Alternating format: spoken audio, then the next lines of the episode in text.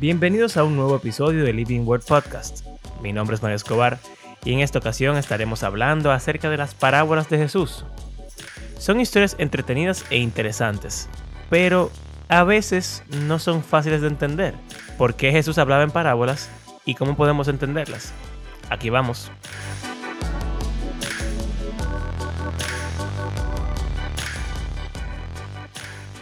Bienvenidos a este nuevo episodio de Living Word Podcast.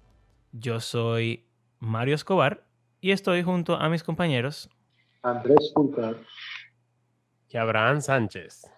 Y en esta ocasión vamos a estar hablando de un tema que para mí es muy interesante y me gusta hablarlo, me gusta estudiarlo. Em, y creo que también es un tema bien conocido. Es quizá una de las partes del cristianismo y de Jesús que más se conocen o más se hablan, tanto en la iglesia como... No sé si más que el sermón del monte, pero está cerca. Yo, en mi mente, no sé. Por lo menos eso es lo que yo siento. Yo creo que sí también. Y son estas, estos dichos de Jesús que nosotros llamamos parábolas. Las parábolas de Jesús. Son como historietas que Jesús contaba. Y algunas son bien famosas. Por ejemplo, la del hijo pródigo es una de las más famosas que hay.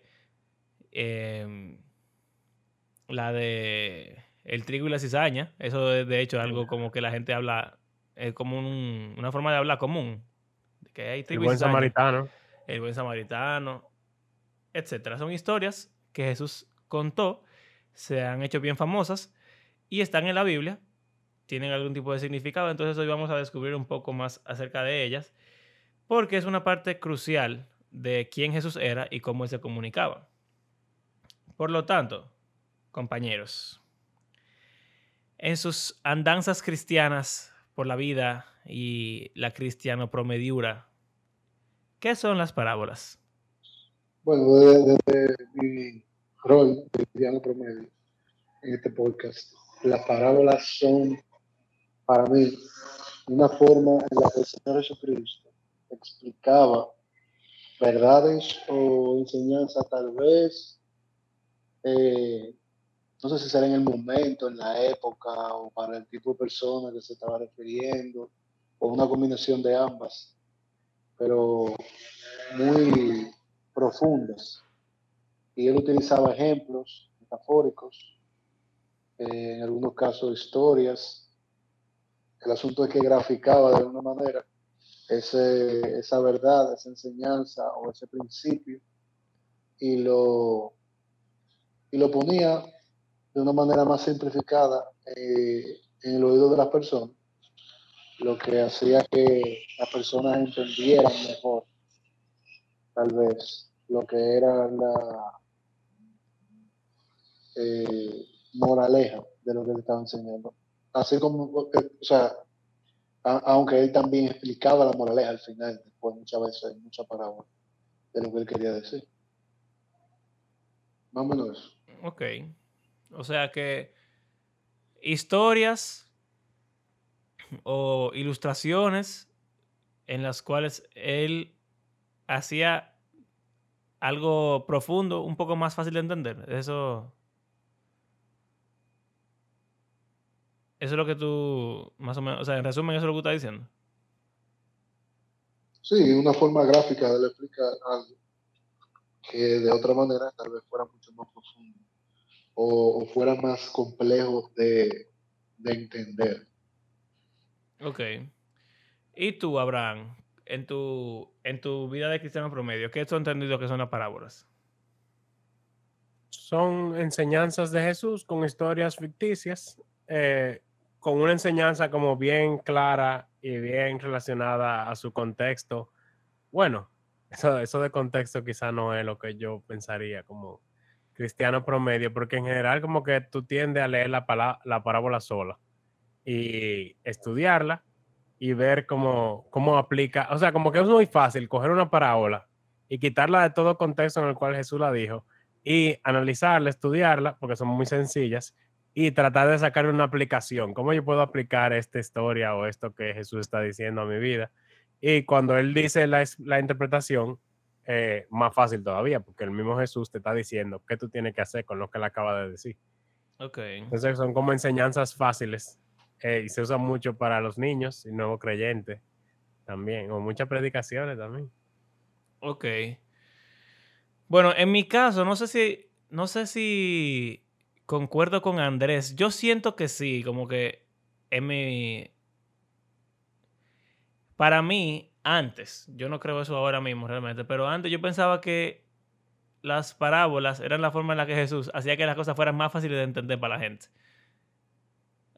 Ahora yo pienso, quizás no más fáciles, a veces creo que lo contrario, depende del contexto, pero, pero sí, era como, como yo siempre lo he visto, es como él quiere decir algo, enseñar algo, por lo general tiene que ver con el cristianismo, con cómo uno debe vivir, con el cielo o algo así. Y para que es como una ilustración, una, una, alegoría, fácil, tú haces que sea fácil de entender para la gente diciendo a esto que es algo común.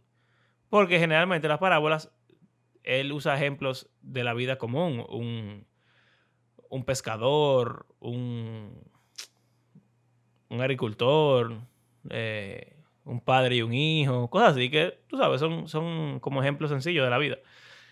Tú hablando de, ilustraciones, me recuerda como los predicadores, no sé, en los sermones, es muy común, al menos en mi experiencia, de que se comience o a mitad o en algún momento el predicador va a dar una ilustración en el cual cuenta como una breve historia, una anécdota que está relacionada con el pasaje o con la enseñanza que va a traer, o en devocionales, como uh -huh. pan diario y cosas así.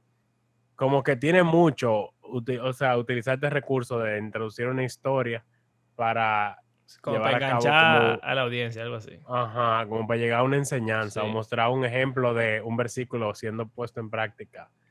Bueno, hoy mismo me mandaron un, un audio eh, en el cual se, eh, el versículo que decía que lo hagan todo como para el Señor y él narraba como una persona llegó y no tenían hospedaje, entonces un empleado le dio su propia habitación, entonces esa persona tuvieron muy sorprendida y varios años después vinieron esa persona y, contra, y le llevaron ese, lo llamaron, le mandaron un pasaje y lo pusieron como dueño de un hotel.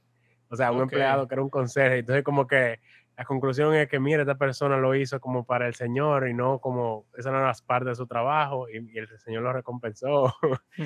Algo así. Eso me acuerda en Radio Amanecer, lo siento para nuestra audiencia que quizás no sepa lo que es Radio Amanecer. Radio Amanecer es una estación de, de radio adventista.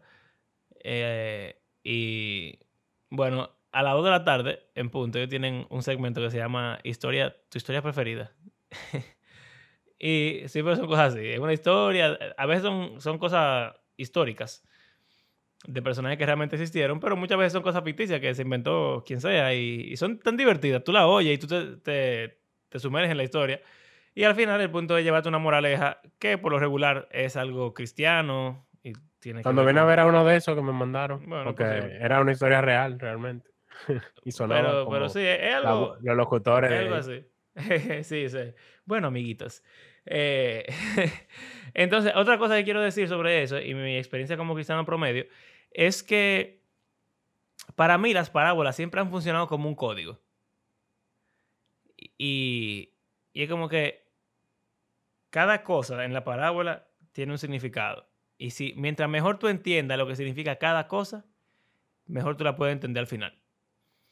O sea que si la parábola habla de un, no sé, el, el buen samaritano, y habla de, de tres personas que vieron al tipo que estaba en la calle, que lo habían asaltado, el, el que significa, el fariseo que lo vio representa exactamente una clase de persona. El otro, el levita o el maestro de la ley, representa exactamente a otra clase de persona. El samaritano representa a una clase de persona. El hombre representa a otra clase específica de persona. En, en este caso vamos a decir que es una gente cualquiera. El fariseo puede ser... también. Eh, sí, el malhechor puede, puede ser el diablo, por ejemplo, o pudiera ser algún impío, o pudiera y ser... el hombre de, del mesón también es alguien. También, o sea, como que cada personaje, cada pequeño detalle suele tener un significado específico. Y mientras mejor tú interpretes cuál, qué es cada personaje, mejor tú vas a entender la parábola. Y eh, para mí eso es algo como que me ha marcado mucho de, de cómo funcionan las parábolas en mi vida de cristiano promedio.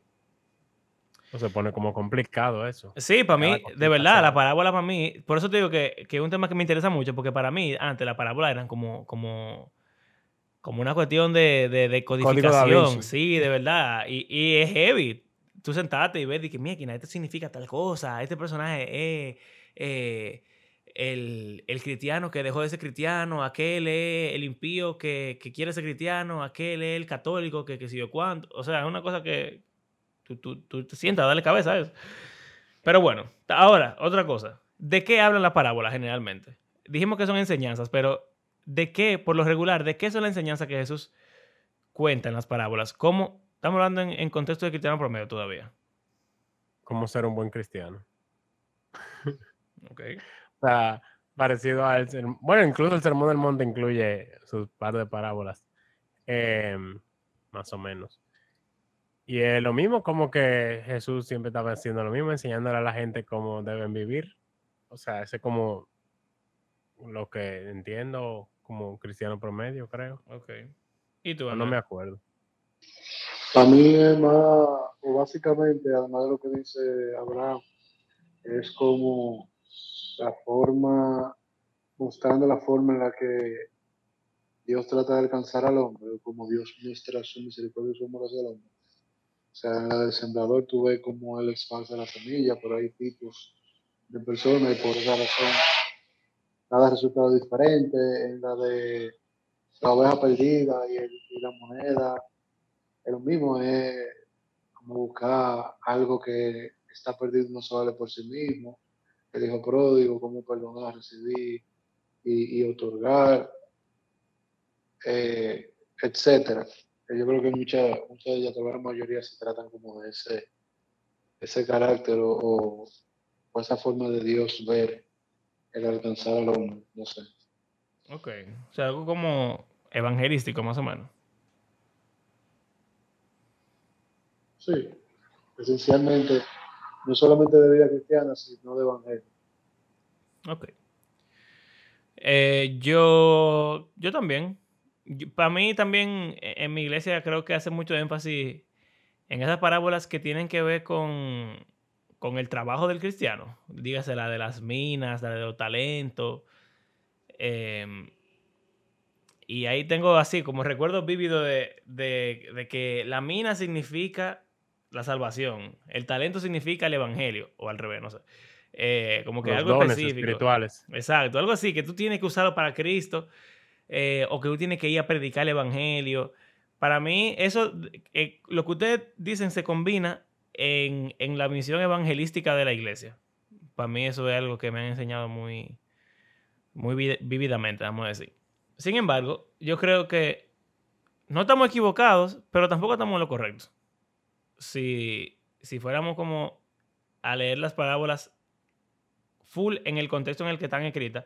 Y específicamente yo, cuando más adelante quisiera ver una parábola, por lo menos en específico, que, que para mí es bien fácil de ver cómo a veces la... la no, no la malinterpretamos, pero no vemos como el significado completo por pensar una de estas tres cosas. Eh, pero antes de eso, otra pregunta todavía, que ya la respondimos parcialmente, pero no, no realmente, porque la Biblia dice quizá lo contrario. Y es, ¿por qué Jesús hablaba en parábolas?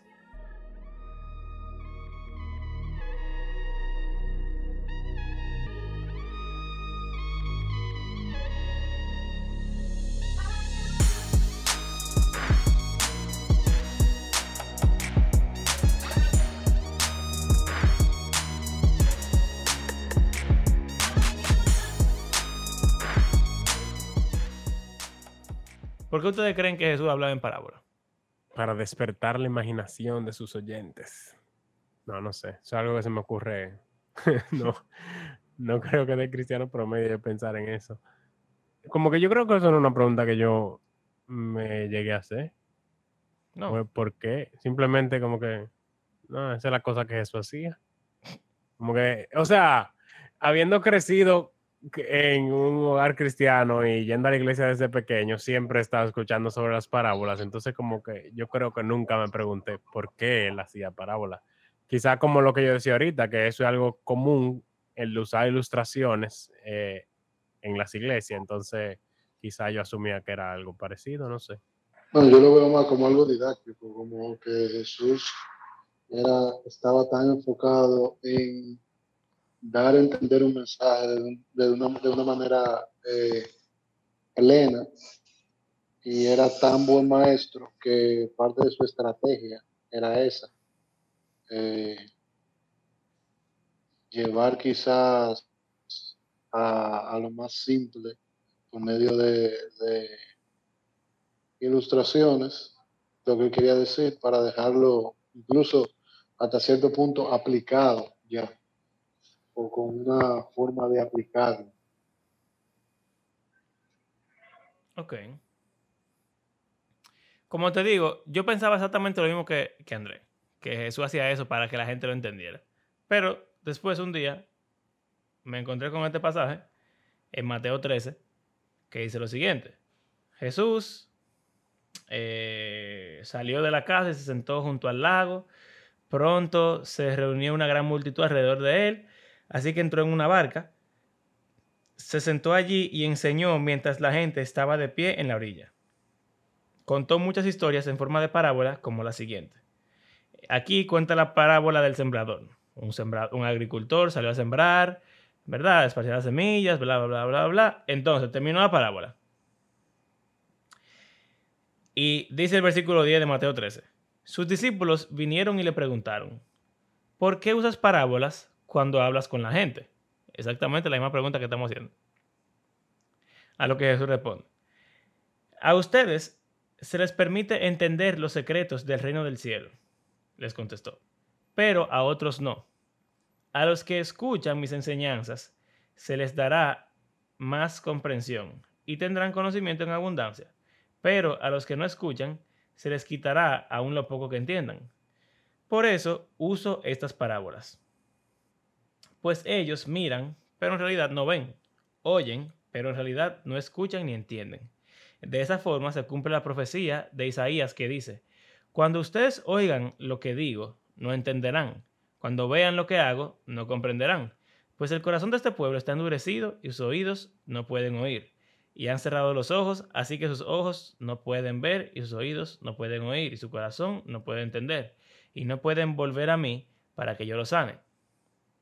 Pero benditos son los ojos de ustedes porque ven y sus oídos porque oyen.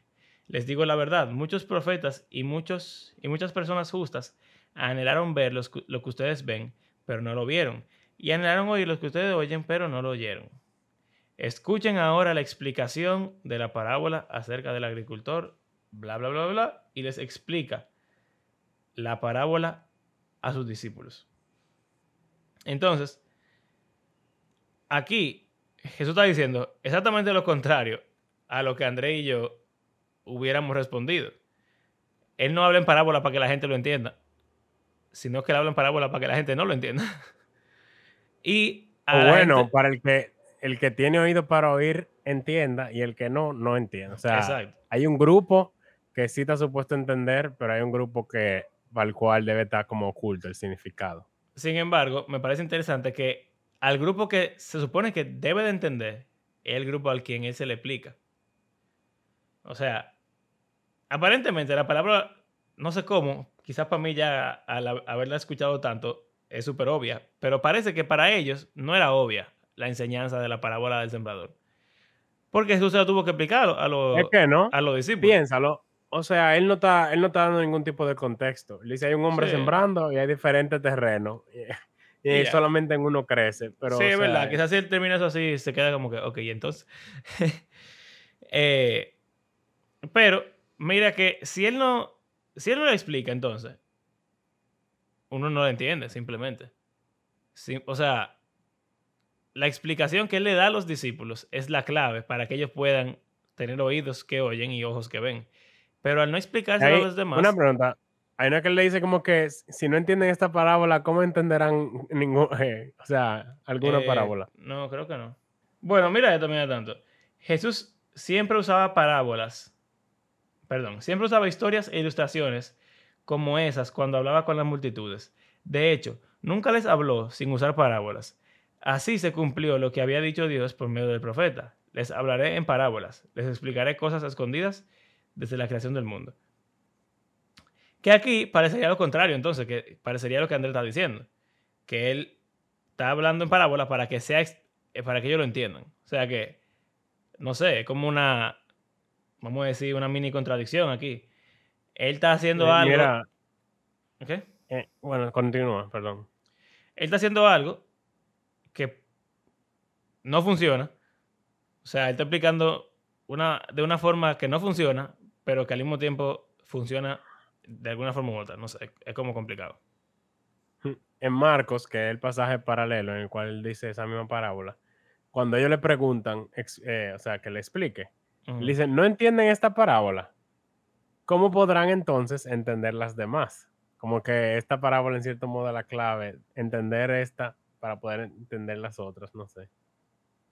O como que si no entienden algo tan sencillo, no van a entender las otras que son más complicadas, no sé. Exacto. Entonces, si Jesús quería que lo entendieran, ¿por qué rayos le hablaba en parábola? A menos que realmente él no quería que lo entendieran. O quizá él quería que le preguntasen. Y hay algunos que no preguntaban. Bu- Bueno, o sea, poniendo como un contexto eh, escolar. Hay veces que un profesor intencionalmente dice algo de una forma difícil, como motivando a los estudiantes a que traten de indagar un poco más para poder como profundizar y, y que el conocimiento sea como más, o sea, lo retengan por más tiempo y lo entiendan mejor. Pero eh, hay veces que uno siente como que si uno pregunta, eh, como que uno no es suficientemente inteligente como para entender. Entonces quizás si alguna persona era muy orgullosa, tipo fariseo, maestro de la ley, no iba a venir a Jesús y decirle, explícame cuál era esa parábola, sino que ellos iban a pretender que entendieron todo lo que él estaba diciendo. Sin embargo, alguien humilde y campesino o pescador, una persona sin mucha educación, diría, "Eh, Jesús, no entendí. ¿Qué, ¿Qué quiere decir lo que tú acabas de decir? Y a esas personas, él sí le llegaba a explicar. Ok. O sea, como en serio, o sea, ya estoy inventándome algo, pero como la disposición del corazón de la persona determinaba quién al final le entendía y quién no. Sí, asumiendo mi, esa hipótesis. O sea, tú estás diciendo básicamente que eso de tener oído para oír y ojos que oyen es querer indagar en el asunto.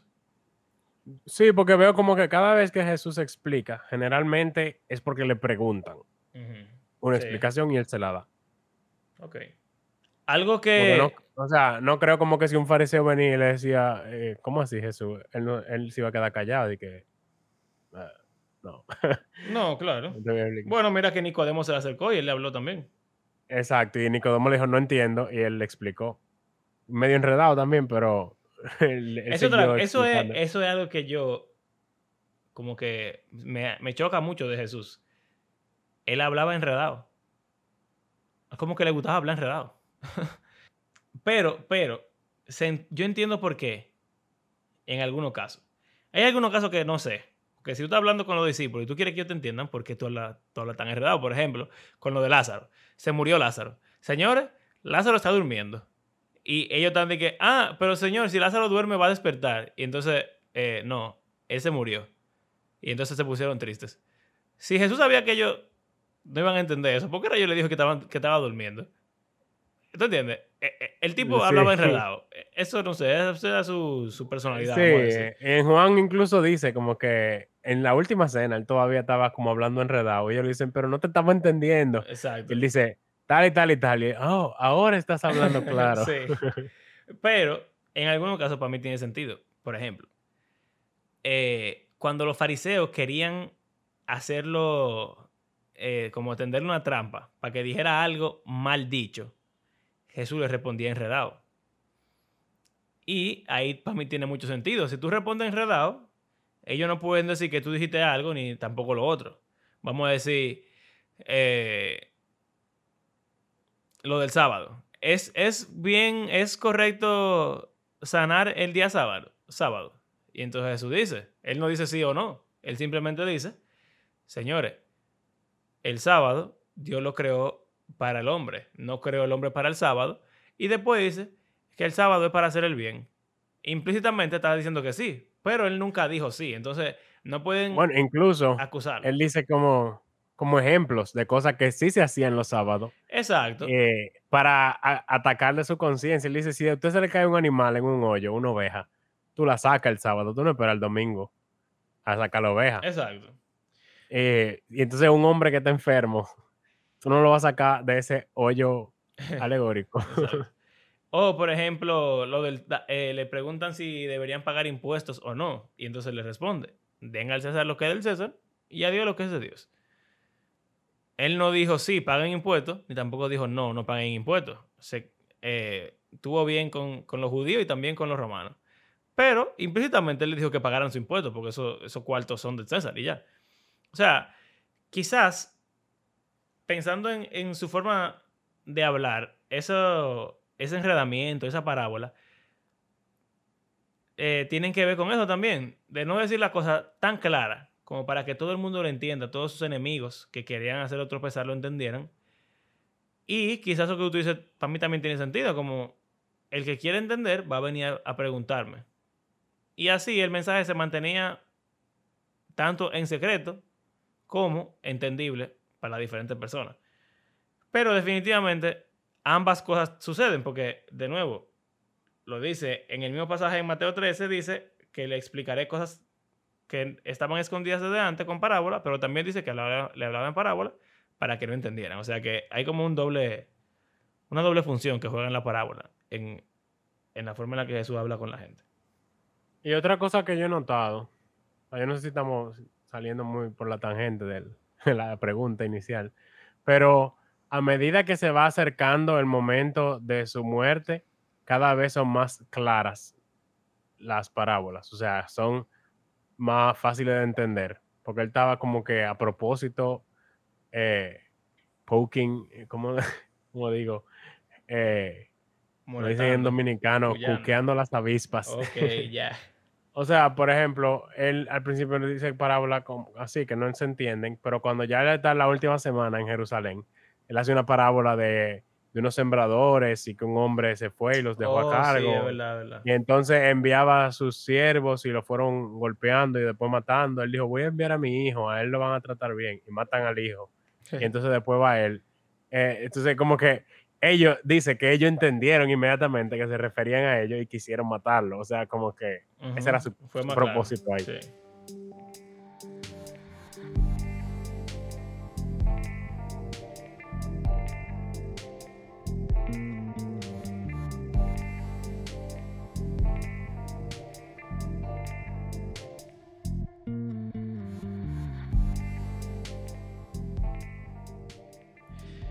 ¿Qué les parece si vemos una, dos parábolas y vemos ver cómo, cómo funcionan? Entonces, no sé, Yo díganme quisiera que viéramos una, una sencilla. No sé, digan, díganse ahí una parábola que le guste. Andrés, dime una parábola que te guste, así que, que La de los talentos. la de los talentos. Vamos a buscarla. ¿Y tú, Abraham, cuál es la que tú quieres ver? La de la levadura. Ok. Pues vamos a ver, vamos a ver si podemos ver tres. Nos queda. Sí, nos la, queda- la- o sea, la que estoy diciendo es un solo Sí, versículo. exacto, nos queda tiempo. Vamos, vamos a ver. Vamos a verla en orden de longitud. La de la levadura, la de los talentos. y después ver- yo quiero ver la del hijo pródigo. Ah, exacto.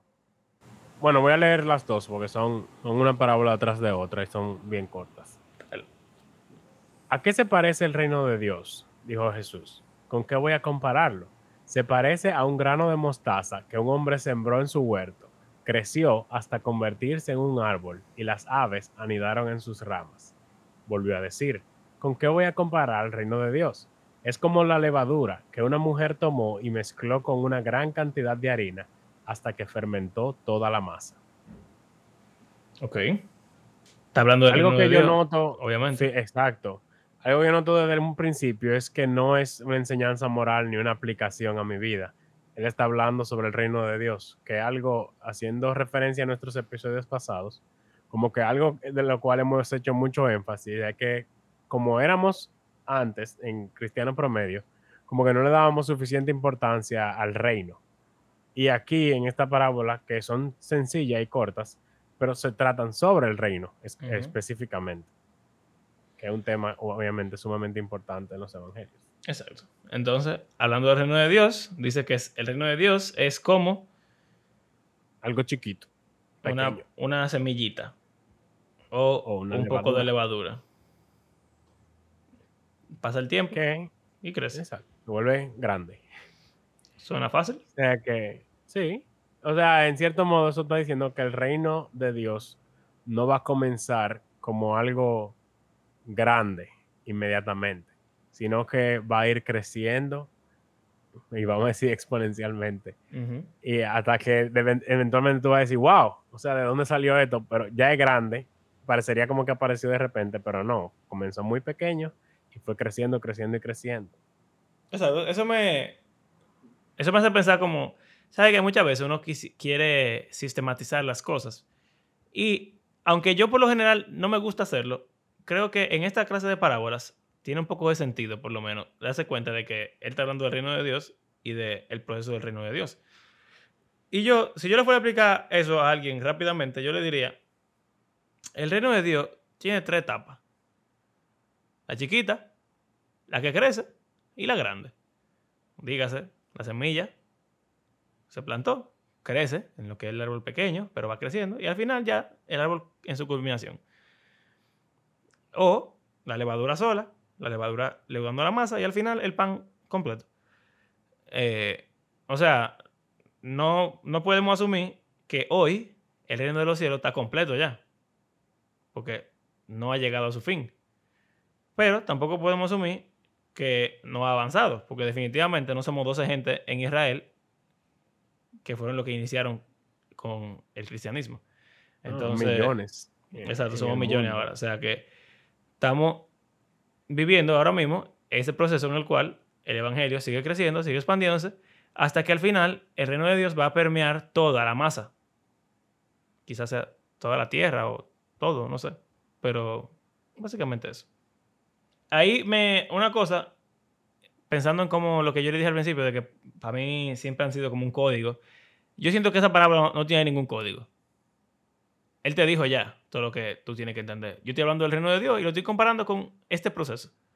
Y ya, no, hay que pensar en que si la levadura significa tal cosa específicamente, si la semilla muda significa específicamente, si el árbol eh, y los animales significan tal cosa. O sea, simplemente está hablando de algo que crece y ya. Y con eso tú puedes entender perfectamente el significado de lo que él está diciendo. O sea que esa que es sencilla, creo que ayuda a ilustrar que no necesariamente hay que ponerse a teorizar tanto en las parábolas. Eh, vamos con la de Andrés entonces. Él quiere hablar de la de los talentos. Entonces, eh, en la parábola de los talentos, él está hablando de muchas parábolas diferentes. O sea, es una sección en la cual hay varias parábolas. Por ejemplo, eh, antes de la de los talentos está la parábola de las diez vírgenes. Y antes de la parábola de las diez vírgenes, él está hablando del fin del mundo, básicamente. Y de la destrucción de Jerusalén. O sea que es como un discurso largo en el cual él está hablando de eh, el juicio de Dios, del fin, etc. Dice, también el reino del cielo, esto está en Mateo 25, 14. También el reino del cielo puede ilustrarse mediante la historia de un hombre que tenía que emprender un largo viaje. Reunió a sus siervos y les confió su dinero mientras estuviera ausente. Vamos a leerlo en Reina Valera para que entiendan por qué se llama la de los talentos, lo que no, lo que no están siguiendo. El reino de los cielos es como un hombre que yéndose lejos llamó a sus siervos y les entregó sus bienes. A uno le dio cinco talentos, a otro dos y a otro uno, a cada uno conforme a su capacidad. Luego se fue lejos, y el que había recibido cinco talentos fue y negoció con ellos y ganó otros cinco talentos. Asimismo, el que había recibido dos ganó también otros dos. Pero el que había recibido uno fue y cavó en la tierra y escondió el dinero de su señor. Después de mucho tiempo vino el señor de aquellos siervos y arregló cuentas con ellos. Y llegando él, y llegando el que había recibido cinco talentos, trajo otros cinco talentos diciendo, Señor, cinco talentos me entregaste, aquí tienes, he ganado otros cinco talentos. Y su señor le dijo, bien, buen siervo fiel, sobre poco has sido fiel, sobre mucho te pondré, entra en el gozo de tu señor. Llegando también el que había recibido dos talentos, dijo, Señor, dos talentos me entregaste, aquí tienes, he ganado otros dos talentos sobre lo mío. Entonces él dice, buen siervo fiel, bla, bla. Pero llegando también el que había recibido un talento, dijo, Señor, te conocía que eres hombre duro, que ciegas donde no sembraste y recoges donde no esparciste. Por lo cual tuve miedo, y fui y escondí tu talento en la tierra. Aquí tienes lo que es tuyo. Respondió su señor, siervo malo y negligente, sabías que ciego donde no sembré y que recojo donde no esparcí. Por tanto, debías haber dado mi dinero a los banqueros y al venir yo hubiera recibido lo que es mío con los intereses. Quitadle pues el talento y dadlo al que tiene diez talentos, porque al que tiene le será dado y tendrá más, y al que no tiene, aún lo que tiene se le será quitado. Y al siervo inútil echadle en las tinieblas de afuera, allí será el lloro y el crujir de dientes. Entonces, antes, antes de que como que entremos muy profundo, yo quisiera decir que lo que es un talento, porque eh, yo creo que gran eh, parte de la forma en la que se interpreta generalmente es por esa palabra. Sí. Allá hablarte de talento, inmediatamente tú piensas en un talento, ah, yo soy talentoso, yo sé dibujar, yo sé cantar, entonces yo tengo que usar mis talentos para el Señor. ah, que quizás pudiese ser una interpretación, pero un talento en griego era aproximadamente 80 libras de plata. Y si saben de dinero de ese tiempo, eso es como 6 mil denarios. Y el denario era el salario de un día. O sea que eso era el equivalente a 16 años de trabajo. Mucho dinero. O sea, un talento de 16 años de trabajo. Yo no sabía cuánto era. Eso es pila. Mucho. Ok. ¿Cómo se interpreta eso por lo regular? Así mismo. Al Señor hay personas que son muy talentosas, hay personas que son medio talentosas, hay personas que son. Tiene, algún talento tiene. ¿Qué? Yo no estoy relajando. ¿En serio? André, ¿tú qué fuiste el que pidió esto? Así como... O sea, tú lo usas como dones espirituales también. Hay, hay, hay gente que lo usa como talento de la música, y sé cuánto, ¿verdad? Hay gente que lo usa como dones. O sea, refiriéndose a los dones. Eh, pero, pero sí, o sea, lo utiliza mucho en, en ese sentido. Yo, como digo Abraham, yo no veo mal el uso en ese sentido siempre y cuando se, se, esté claro que se está parafraseando y tomando cierta libertad. Ok. Eh, con, con, con, interpretación, como para darle tal vez quizá un, un carácter de mayor autoridad a algún argumento eh, o alguna enseñanza que se quiera dar. Pero yo sí me inclino a utilizarlo como cualquier cosa que, es puesta en manos de nosotros. Eh, obviamente, si nos vamos y nos, ponemos a teorizar cada cosa que Dios pone en manos de nosotros, eh, con cada cosa que nosotros tenemos, recibimos en nuestra mano, es dada por Dios.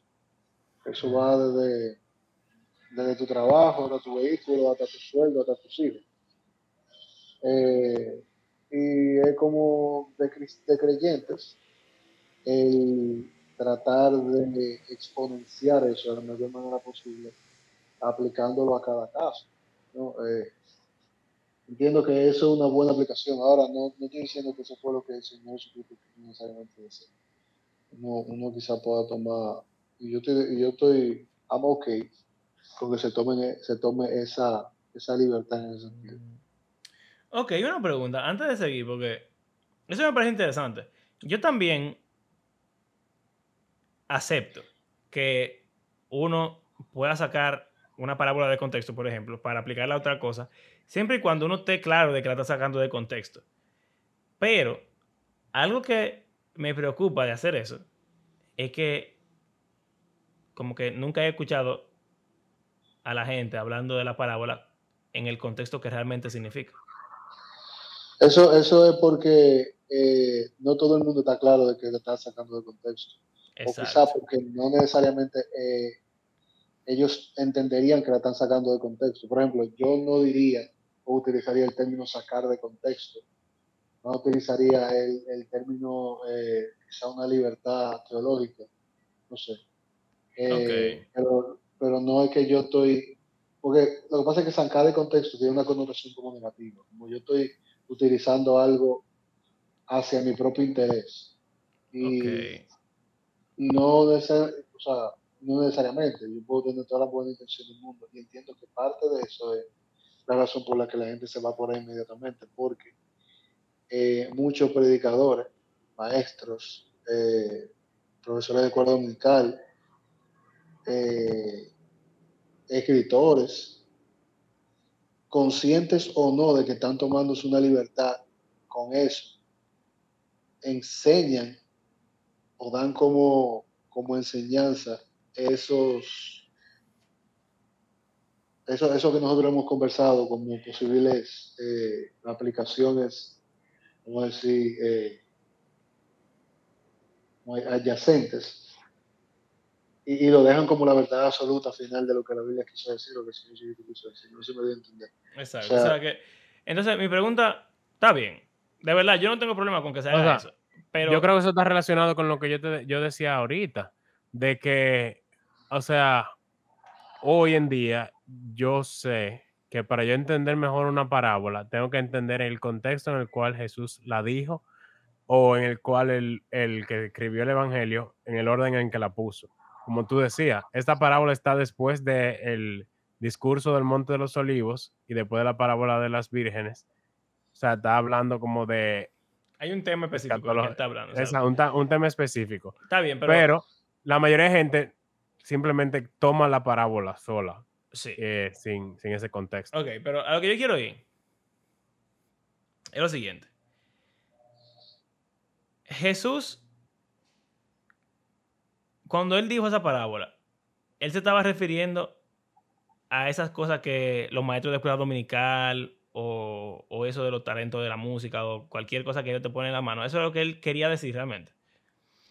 Si la respuesta es no, entonces eh, la estamos sacando de contexto, sí o no.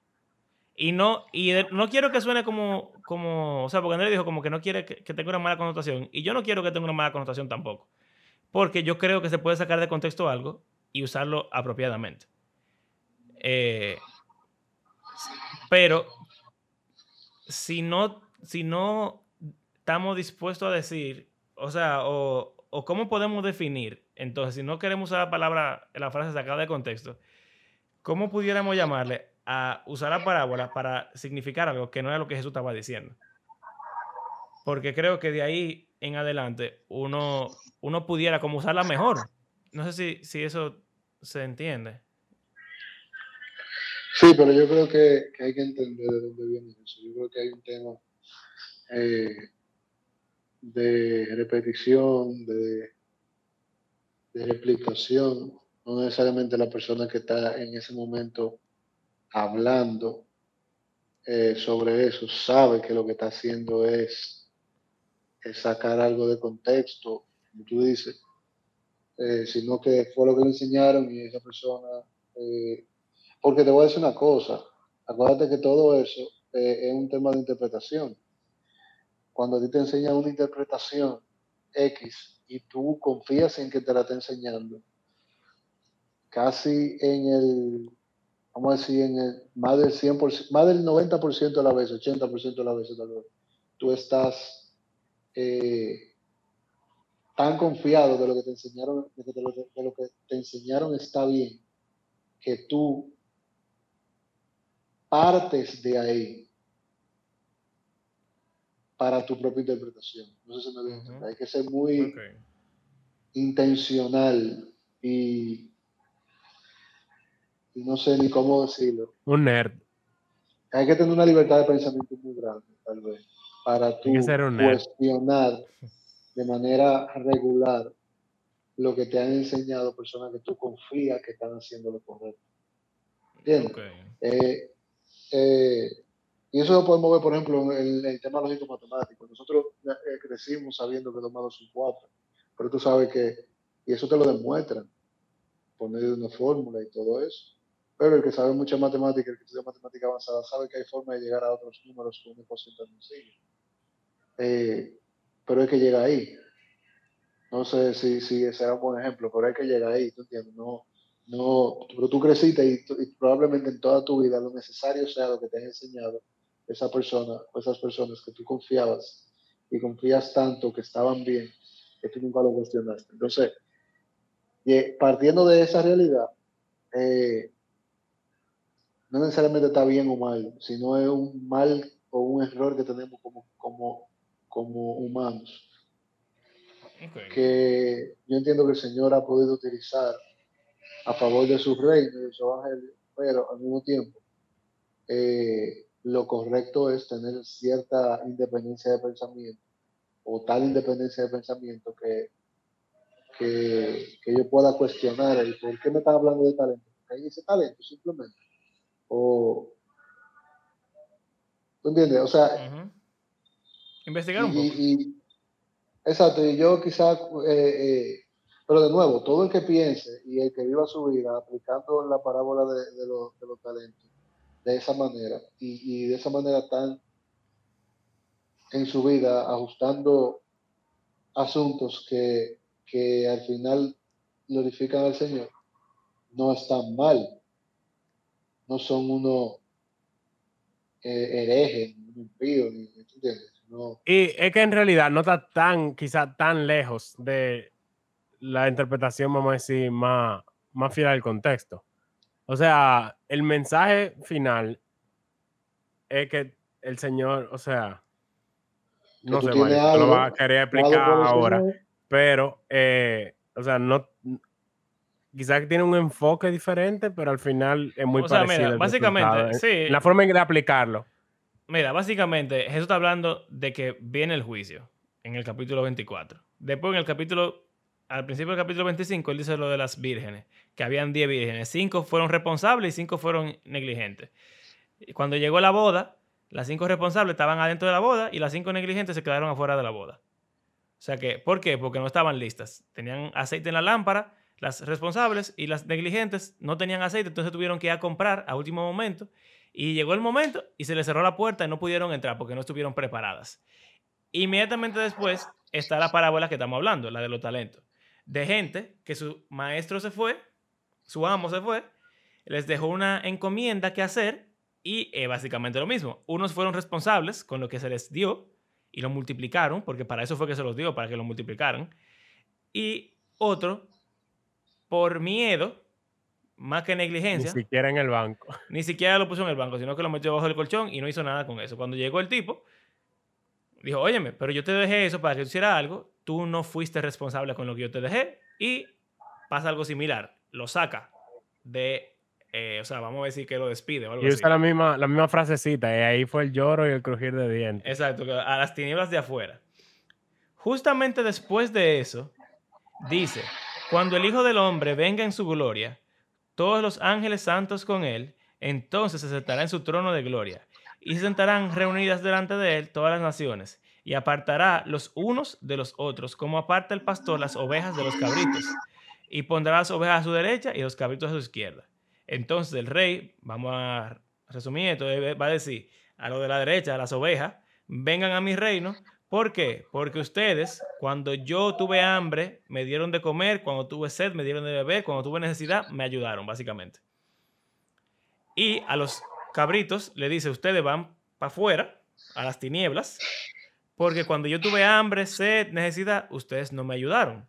Y entonces le preguntan, ¿y cuándo fue que hicimos eso? Y le dice, cuando lo hicieron con otra persona en el mundo, o no lo hicieron con otra persona, lo hicieron conmigo o no lo hicieron conmigo. Entonces, él está hablando de, o sea, la trama básica de, de las parábolas es, hay un agente de autoridad que se va y le deja una encomienda a su súbdito, vamos a decir, las vírgenes o los empleados. Algunos fueron responsables, hicieron lo que tenían que hacer y otros no fueron responsables, no hicieron lo que tenían que hacer. Cuando llega, castiga a los que no fueron responsables y recompensa a los que fueron responsables. Esa trama es lo que tienen en común las dos parábolas con lo que está diciendo de las ovejas y los cabritos.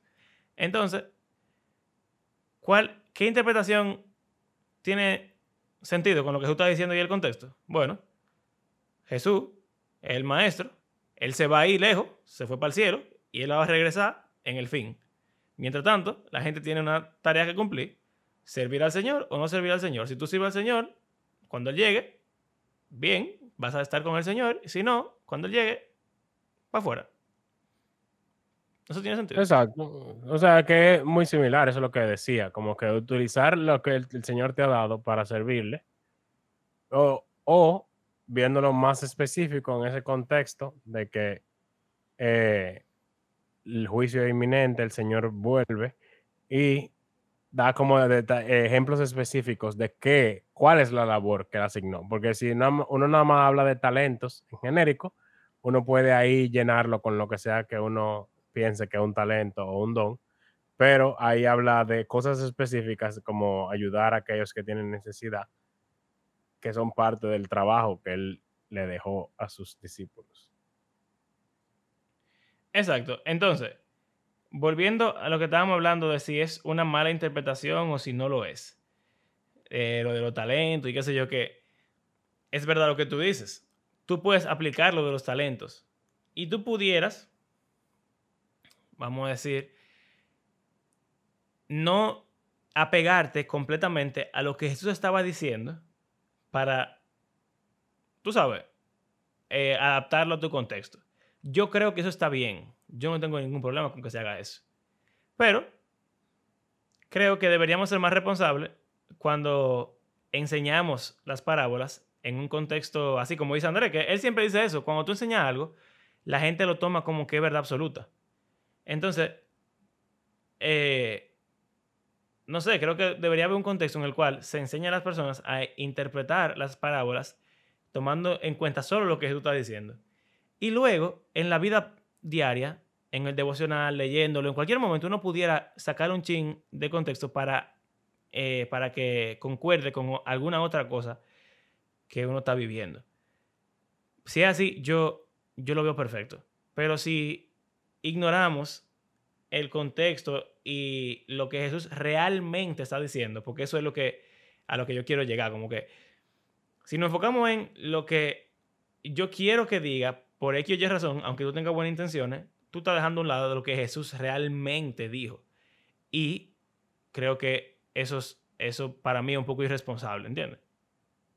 Pero también, es fa- o sea, no es con mala intención. No, no, yo, yo estoy si claro. pasa eso, es falta de alguien que te enseñe cuál es la forma correcta de interpretar Claro. la parábola. Estamos de acuerdo. Entonces, si tú enseñas lo que tú sabes. sí, eso fue lo que Andrés dijo, básicamente. Exacto. Eh, O sea, que lo que yo diría es como que nunca tenemos, bueno, es lo que decía Andrés.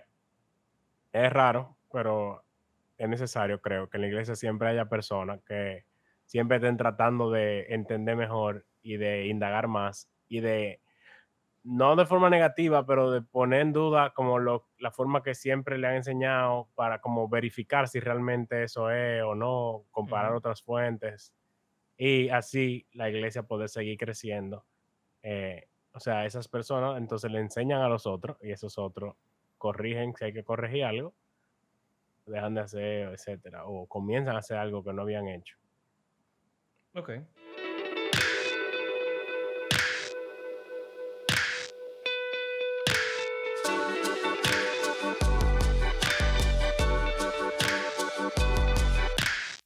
Gracias por acompañarnos en este episodio.